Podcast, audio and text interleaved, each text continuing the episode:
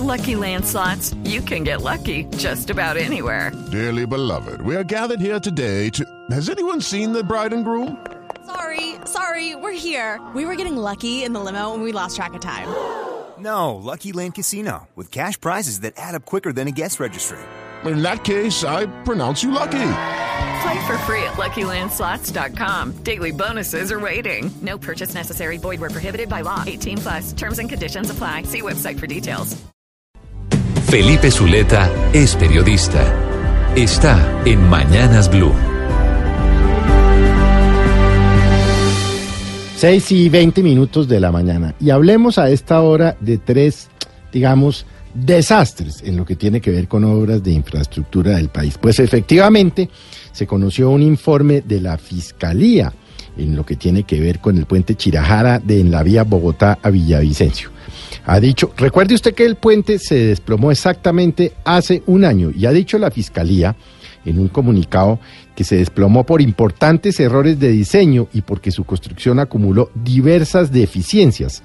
La Fiscalía se basa en un estudio de la Universidad Politécnica de Cataluña que cita en varias páginas cuáles fueron los problemas y por qué colapsó una parte del eh, puente, específicamente lo que llaman ellos la pila B de este puente de Chirajara, en el que recuerde usted murieron 10 personas. Ha dicho la Fiscalía en, eh, sobre la, eh, sustentado en un informe de 17 mil documentos técnicos que esto fue realmente lo que pasó. La Fiscalía tuvo allí un equipo de 21 funcionarios que realizaron todos los ejercicios que tenían que hacer, como tomas de terreno, tomas de material, etcétera, etcétera, para llegar a esta conclusión. Y si vamos a hablar de otro um, desastre, por llamarlo de alguna manera, en obra de infraestructura, pues hablemos del puente Isgaura en Santander, ya que ha dicho el director del Invías, el señor Juan Esteban Gil, que deben hacerse unas reducciones del valor en la obra y que por supuesto los recursos los deberá asumir el contratista. Recuerde usted que este es el puente que se volvió como un acordeón sobre el cual hay muchas dudas en los habitantes de la región, porque si bien se le hicieron las pruebas de carga, dicen ellos que los camiones estaban tapados y por lo tanto podrían no estar a su capacidad full, es decir, llenos de algún material que permitiera probar el peso efectivamente de este puente. Así pues, no se ha recibido y por supuesto lo que ha dicho el Invías es que el contratista deberá asumir la responsabilidad pese, dice Invías, a que está haciendo los trabajos para cubrir la parte de concreto que quedó en forma de acordeón.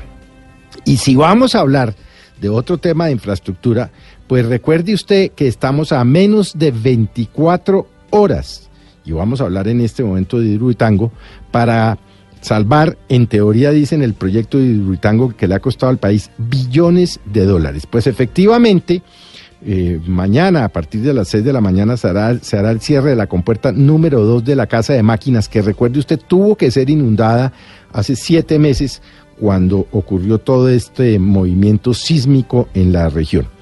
Dice EPM que este procedimiento durará cerca de 40 minutos y que será una de las maniobras peligrosas en los ocho años de las obras, pues lo que hará es impedir el flujo de agua hacia el sitio precisamente en donde están las turbinas.